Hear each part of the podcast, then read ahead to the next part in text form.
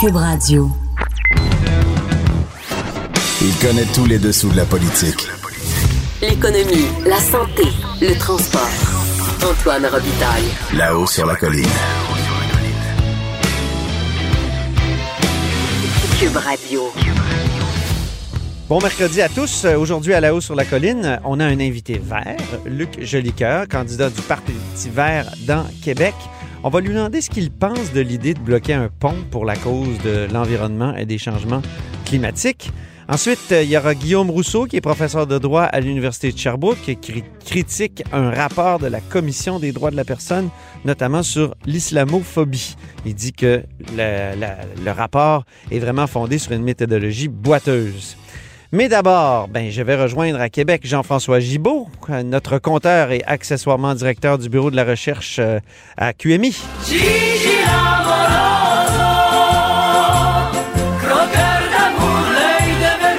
Bonjour Jean-François. Ah, bonjour Antoine. Alors, parlons de taxi. Ça fait un bout de temps qu'on n'a pas parlé euh, de taxi. Je sais qu'il s'est déroulé des choses à l'Assemblée nationale. Il y a le projet de loi 17 qui a été beaucoup en discussion. Je vais te dire, hier, il me semblait à Québec, là, là je suis à Montréal aujourd'hui, mais ça sentait le baillon. Euh, Est-ce qu'on peut toujours dire ça aujourd'hui? Oh, ça sent plus que jamais le baillon euh, pour euh, essayer de dénouer cette impasse-là qui concerne le projet de loi qui vient réformer l'industrie du taxi.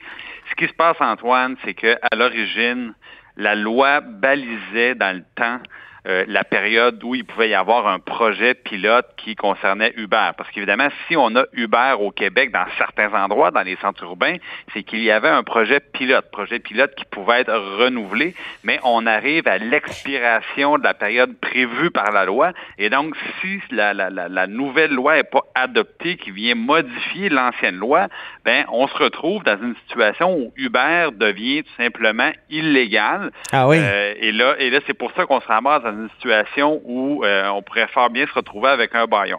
Bon, maintenant, moi, je vais essayer de voir avec les partis d'opposition, est-ce que euh, c'est là qu'on s'en va? Parce que ce qu'il faut dire, c'est que pendant des jours, des jours, des jours, on n'avançait pas dans l'étude du projet de loi, on avançait à porte tortue, on faisait ce qu'on appelle euh, en, bon, en bon français du filibuste, c'est-à-dire on, faisait exprès pour parler le plus longtemps possible, multiplier les questions, déposer des amendements au projet de loi, mais dans le fond, ce qu'on fait, c'est qu'on empêche l'adoption. Et là, euh, dans les derniers jours, bon, ça s'est accéléré, le nombre d'articles adoptés est plus important, mais on arrive en fin de parcours, puis on a l'impression qu'on va manquer de temps. Alors, j'ai sondé un petit peu les partis d'opposition pour voir là, ce que oui ou non vous allez forcer le gouvernement à adopter un baillon. Et je dois dire que je crois que c'est exactement là qu'on s'en va parce que l'opposition dit c'est pas vrai qu'on tombe dans un une espèce de, de, vide juridique si le projet de loi n'est pas adopté. Il dit la seule chose qui va se passer si le projet de loi n'est pas adopté, c'est qu'Uber va devenir illégal et ça, c'est le problème du gouvernement. Donc, c'est un peu ça le, discours que j'entends de l'opposition. Donc, euh, on, semble se peinturer dans le coin puis ça va être difficile d'en sortir. Alors, je pense qu'effectivement, ça siégera l'Assemblée nationale vendredi. Mais où est-ce que ça achoppe euh, exactement? Parce que là, je sais qu'il y a 812 millions qui est sur la table. On va compenser certains chauffeurs de taxi là, pour leur, permis. Euh, ils ont déjà eu de l'argent du gouvernement libéral avant. Bon, il y, a, une déréglementation globale, si je puis dire, avec le projet de loi 17. Mais, où est-ce que ça achoppe? Là? Où est-ce qu'il pourrait y avoir une voie de compromis? Bon, ben, on, est dans une situation où il y a plusieurs, euh, il y a plusieurs irritants qui, mis ensemble, peut-être, vont nous amener là. Euh, d'abord, la situation est très tendue entre Québec solidaire et le gouvernement euh, Legault. je reviens ici sur les incidents, notamment, qui, qui marquent les gestes de, désobéissance civile sur le pont à Montréal, où là, la CAQ a demandé à, à, QS de se distancer. La QS a refusé de le faire. Donc, une situation qui est tendue sur d'autres sujets. concernant le projet de loi lui-même, ben, euh, Québec solidaire n'a jamais été, dans le fond, euh, très favorable à un projet de loi qui permet de pérenniser Uber, sont plutôt contre euh, ce que représente cette entreprise-là. Et du côté du Parti québécois, on est plus nuancé. Par contre, on dit les arguments de la CAQ sont faibles, notamment quant au fait que Uber permet de réduire les gaz à effet de serre. Ah, ben ça, c'est bon. Ça, ça a été dit, ça a été dit, je pense, ce matin, en donc à, la période des questions par François Legault que Uber, au fond, était euh, bon pour l'environnement. hein. Donc, après le troisième lien, Uber. Bon, voilà, mais maintenant, il n'y a pas d'études qui vient le montrer directement. Au contraire, ce que nous montrent les partis d'opposition, c'est des études qui euh, montrent qu'il n'y a pas d'effet euh, de la sorte. Et l'autre chose, c'est que, bon, pendant l'étude détaillée euh, hier, le ministre est arrivé avec euh, une pile d'amendements et euh, dans euh, cette pile, il y avait un amendement qui venait, dans le fond, euh, enlever le droit aux chauffeurs de taxi d'exercer euh, des recours euh, devant les tribunaux pour avoir, par exemple, une compensation qui respecterait la loi sur les expropriations. Bon, c'est un, peu compliqué, mais essentiellement, ce qu'on venait faire, c'était d'empêcher des recours juridiques contre le gouvernement dans ce dossier-là. Et bon, lorsque ça a été soulevé, le ministre Bonnardel a reculé, a dit j'aurais jamais dû déposer cet amendement-là. Il l'a retiré. Et dans le fond, pour l'opposition, c'est la preuve que c'est un projet loi qui peut pas être étudié euh, à toute vapeur, qu'il faut euh, questionner chaque amendement parce qu'ils disent des fois le ministre il, il fait pas ses devoirs, puis si on n'avait pas été vigilant, ben on se ramasserait avec des droits retirés aux chauffeurs de taxi, puis à, on se à limiter leurs euh, droits devant les tribunaux. Donc eux ils disent on n'a pas à faire ça à la course parce que le ministre s'est pris trop tard, parce qu'il a, négocié, il a reculé. Bon, la négociation avec les chauffeurs de taxi a tardé. Ils disent ben on, on fera pas dans le fond ce qu'on ce qu'on appelle dans bon français du rubber stamping uniquement parce que le ministre n'a pas fait ses devoirs. OK. Puis le député de la Pinière ce matin, qui barrette, qui a, déchiré sa chemise là-dessus, là, qui a dit que le ministre improvisait, puis euh, que c'était terrible. Ben évidemment, c'est- exactement à cet incident-là que référait euh, Gaétan Barrette, et bon, qui, qui est à l'aise comme un poisson dans l'eau dans, dans, dans son rôle d'opposition. Ouais. Euh, Monsieur Barrette, évidemment, il, se, se délègue du fait que le, le gouvernement lui-même dépose des amendements qui sont retirés peu de temps après parce qu'il n'aurait jamais dû se retrouver là. Et, évidemment, c'est l'occasion rêvée pour eux de dire que ça manque, ça manque de sérieux, puis que c'est un projet de loi qui doit être retravaillé pour s'assurer justement qu'on ne va pas créer plus de problèmes, qu'on va en régler. Oui, c'est sûr que quand on prend un, un taxi ces temps-ci, euh, il nous parle systématiquement du projet de loi 17. Je sais pas si c'est ton cas, Ah ben oui, mais moi, c'est mon cas aussi. Ouais. Parce que c'est- sûr que c'est des gens qui souvent ont été obligés de s'endetter pour acheter des, des permis de taxi. Exact, souvent, ouais. à, à l'époque, c'était vu un petit peu comme étant euh, euh, une partie de leur retraite. Un peu, par exemple, on peut penser à des gens en agriculture qui achètent des quotas de lait ou de poulet. Ben souvent, ils prennent leur retraite, ils revendent ça très cher, puis c'est l'équivalent de leur REER. Donc, les chauffeurs de taxi, pour eux, c'est un peu la même chose. Ils disent, ben oui, mais le gouvernement, même s'il me redonne le montant que j'avais payé mon permis, il dit, moi, je- j'escomptais le revendre beaucoup plus cher que ce que je l'avais payé à l'origine, puis le profit, ben, c'était pour mes vieux jours. Donc, c'est là le point qui achoppe financièrement. Et, mais d'un autre côté, oui, le gouvernement euh, met plus que 800 millions de dollars qui viennent des fonds publics, donc euh, de contribuables qui, dans bien des cas, non plus n'ont pas de, de fonds de pension. Bon, Donc, ça, c'est un bon point, ouais. La guerre psychologique est un petit peu à, à- à ce niveau-là. Là, et l'argument est à ce niveau-là, je dirais, entre le, le, M. Bonardel, M. Legault, qui répondent aux chauffeurs de taxi. Alors, ça pourrait siéger la nuit dans les prochains jours, si je comprends bien, en Ah, terminant. Je, je crois que vendredi, malheureusement, ceux qui voulaient profiter du beau temps vont devoir être à l'Assemblée nationale. OK, merci beaucoup, Jean-François Gibault. Notre compteur et accessoirement directeur de la recherche à QMI. Là-haut sur la colline. Une entrée privilégiée dans le Parlement. Cube Radio. Alors, au bout du fil, il y a Luc Jolicoeur, candidat du Parti vert dans Québec. Bonjour, Monsieur le Jolicoeur. Bonjour. Alors euh, là, tout le monde s'interroge, est-ce que pour sensibiliser la population euh, qui a un mode de vie qui nous tue, pour reprendre les propos de, de la- l'écologiste qui était sur le pont Jacques-Cartier hier, est-ce qu'il faut faire ce type de coup d'éclat-là? Et je voulais vous entendre, vous, du Parti vert. Ben, je pense que c'est correct d'attirer l'attention de la population, mais là, on est en campagne électorale et euh, je pense que c'est pas le bon euh, le bon timing. Moi, je voudrais que les gens qui s'inquiètent de l'avenir de la planète euh, aillent voter. Je voudrais qu'ils travaillent avec les partis progressistes pour faire élire des candidats qui vont représenter leurs idées à Ottawa. Puis je comprends aussi qu'on veut faire pression sur les, les partis traditionnels. Euh, mais euh, je, je trouve que le, le, le moyen, euh, est, mal, est mal choisi, mais je comprends leur inquiétude. Je la, je, je, je la vis, moi aussi, cette inquiétude-là. Donc, vous partagez l'angoisse, mais vous n'êtes pas d'accord avec le moyen, c'est ça? Donc, est-ce que vous iriez jusqu'à condamner le moyen? Iriez-vous jusqu'à condamner le moyen? Je, je, condamne le, timing et je condamne non pas euh, la, résistance civile, mais je condamne le moyen euh, euh, choisi. Je pense que dans ce groupe-là, il y a différentes personnes de différentes tendances et, je trouve que le moyen qui a été, été choisi n'est pas, est pas un moyen approprié. Je pense qu'il y a d'autres moyens de d'attirer l'attention des partis euh, traditionnels pour que euh, la question de l'environnement euh, occupe davantage de place dans la campagne électorale. Elle en occupe déjà beaucoup quand même, vous trouvez pas? Ben moi, je suis allé au Cégep Carnot ce matin. Ils sont très, très préoccupés par la question de l'environnement. mais moi, je leur dis, parlez à vos amis. Il faut que les gens aillent voter. Il faut que les jeunes aillent voter en particulier.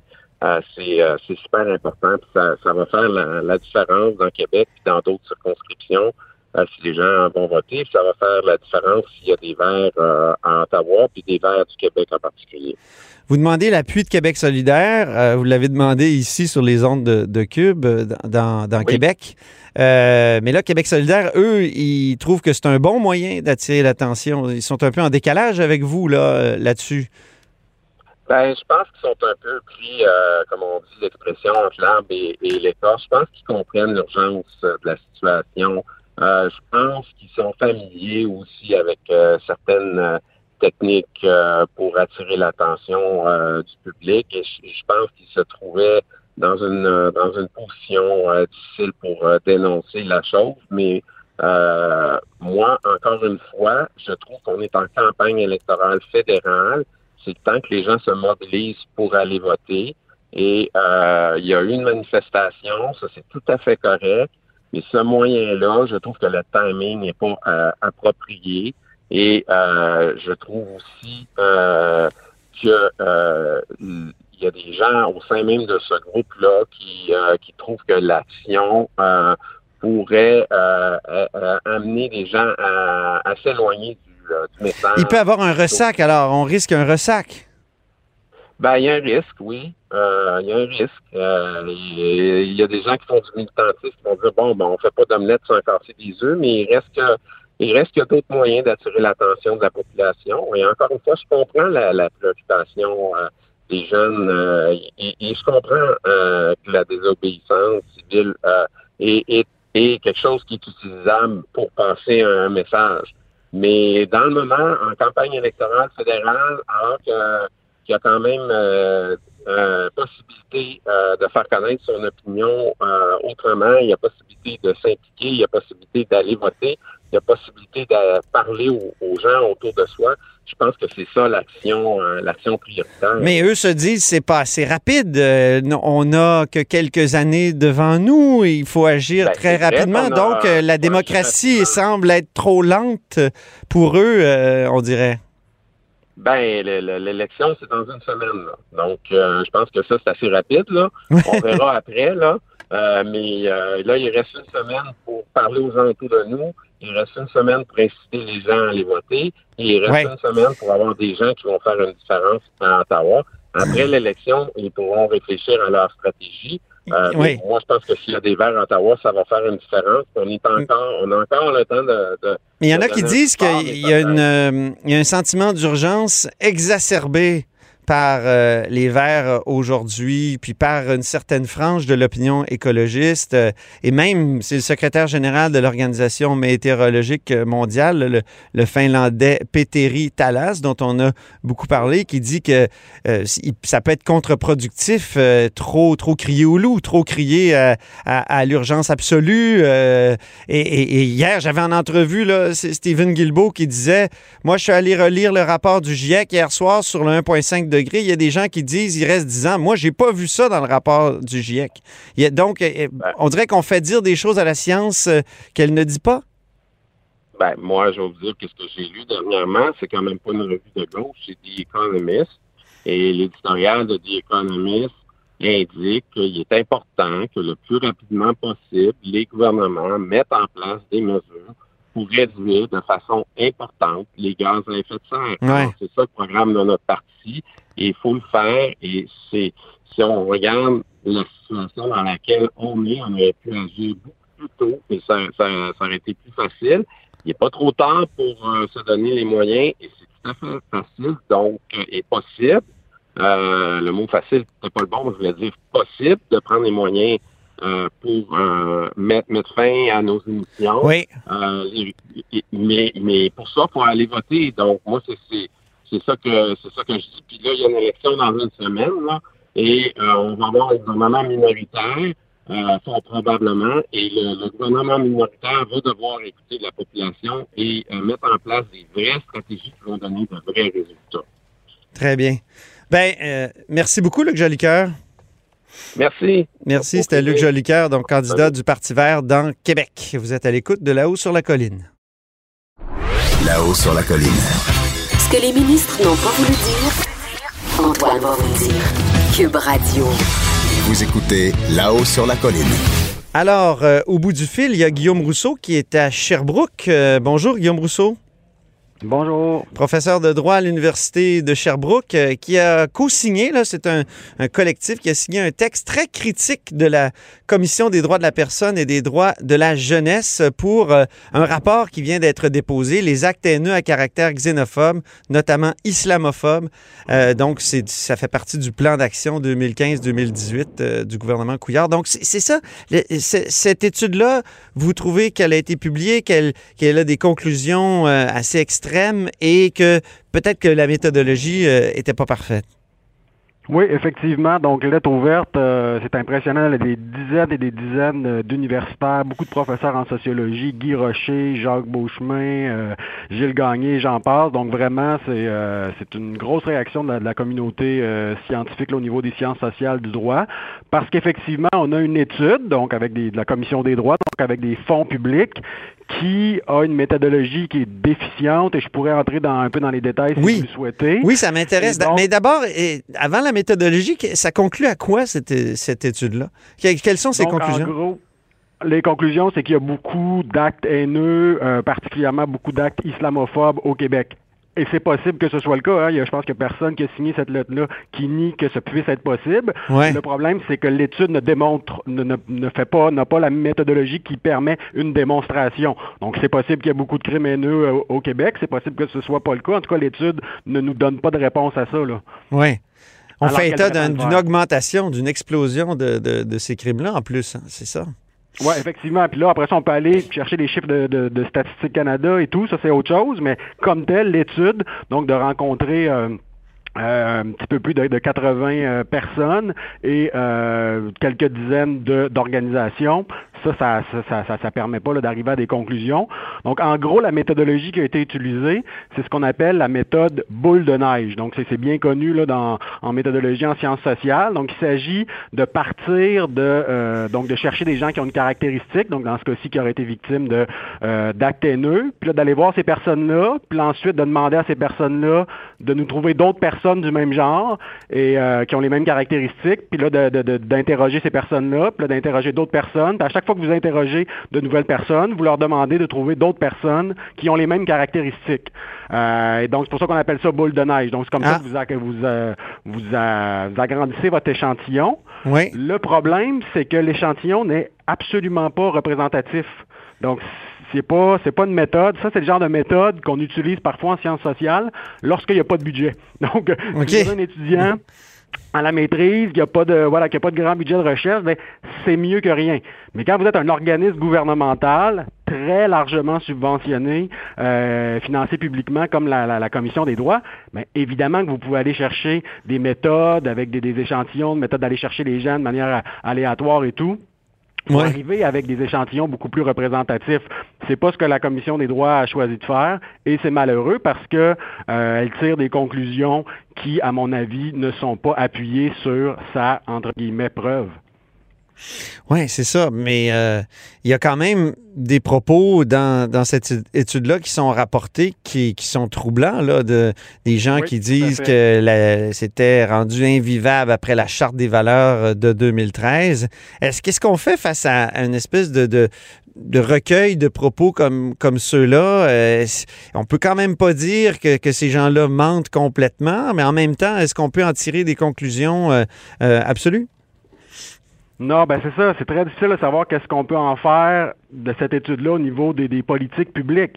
Par exemple, on va vous dire à la fin qu'il faut prioriser dans les recommandations du rapport. On dit qu'il faut vraiment prioriser dans la lutte contre la xénophobie. Il faut vraiment lutter prioritairement contre l'islamophobie. Donc, c'est vraiment là-dessus qu'on insiste. Mais dans l'échantillon qu'on a suite à la méthode de boule de neige, il y a 50 fois plus de musulmans que de juifs. Ben, c'est sûr qu'avec un échantillon semblable, à la fin, on dit ben vraiment le problème c'est l'islamophobie et on n'insiste pas sur l'antisémitisme. Ben, évidemment, si vous êtes allé voir 50 fois plus de musulmans que de juifs, vous n'allez pas tirer des conclusions que le, problème est, est d'égale ampleur pour l'antisémitisme que pour l'islamophobie. Donc, c'est tellement biaisé à la base que que peut-on vraiment faire avec ça? Mais je pense que ce qu'on peut en faire, c'est peut-être de dire, oui, effectivement, il y a des propos qui sont rapportés, qui sont extrêmement graves. Il semble y avoir eu effectivement des cas vraiment euh, graves d'insultes racistes ou quoi. Et ça, ça devrait nous inciter à réaliser des études sur cette question-là, mais alors là, des études vraiment sérieuses, avec des méthodologies vraiment plus solides, où là, on pourrait, ça pourrait déboucher sur des recommandations de modification en termes de, de, de politique publique. Mais malheureusement, cette étude-là nous, pointe peut-être vers des hypothèses, nous pointe vers des pistes de recherche, mais ne constitue pas en soi quelque chose d'assez solide pour dire ça l'influence, ça devrait influencer les politiques publiques.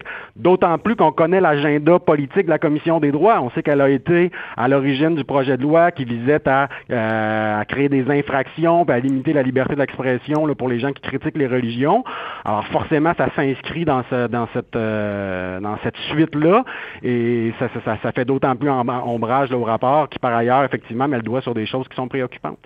Vous dites que la société québécoise a besoin d'une commission des droits au-dessus de tout soupçon. Qu'est-ce que ce serait une commission des droits au-dessus de tout soupçon? Et, les soupçons, est-ce que c'est lié à, cette crise qui a eu lieu à l'interne là, avec euh, euh, Tamara Termitus, euh, qui a été une, dirigeante de, l'organisme très, très controversée? Effectivement, ça l'aide pas. Donc, il y a eu beaucoup de problèmes de gestion interne à la Commission des droits depuis des années. Ça dure et ça dure et c'est pas c'est pas euh, terminé.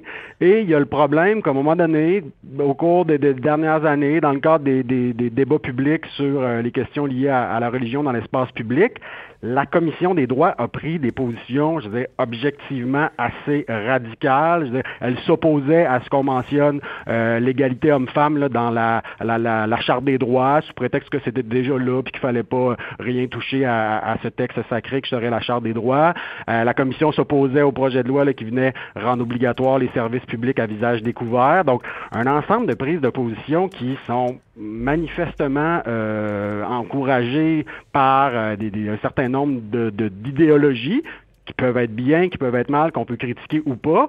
Mais idéalement, je pense que la Commission des droits devrait être un petit peu au-dessus de ça. Je pense que quand il y a des débats comme ça, ce serait pour la Commission des droits d'essayer de présenter les deux côtés de la médaille OK. et de pas faire des débats politiques tellement avec des C'est vrai qu'on a l'impression que la commission embarque dans, dans le jeu de polarisation dans lequel on est plongé Exactement. actuellement. Là.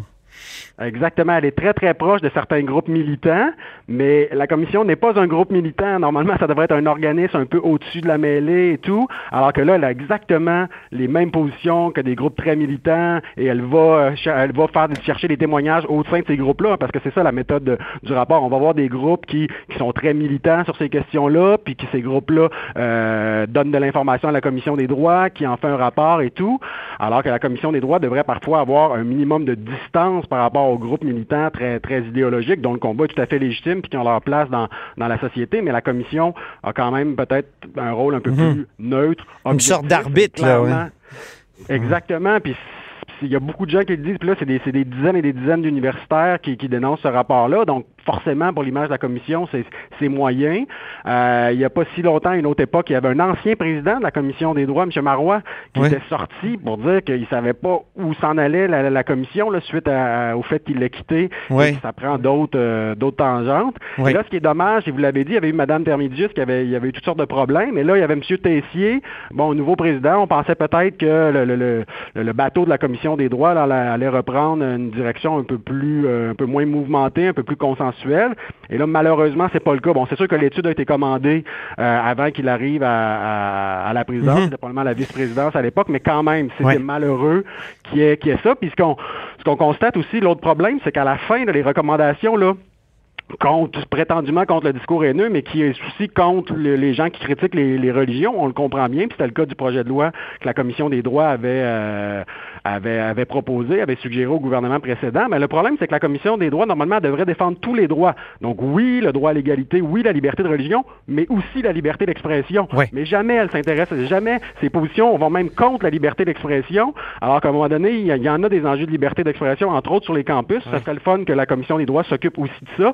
mais elle est tellement proche de certains groupes militants qu'elle revient toujours avec les mêmes choses. Islamophobie, acte haineux, c'est super important. Je suis obligé de mettre fin à notre conversation, Guillaume Rousseau, et c'est pas parce que je veux violer votre liberté d'expression. Au contraire, j'ai pu en bénéficier pendant ces quelques minutes et je vous en remercie. Merci infiniment, Guillaume Rousseau. Au plaisir. Au plaisir. Guillaume Rousseau est professeur de droit à l'Université de Sherbrooke. Vous êtes à l'écoute de là-haut sur la colline. Pour écouter cette émission, rendez-vous sur cube.radio ou téléchargez notre application sur le Apple Store ou Google Play.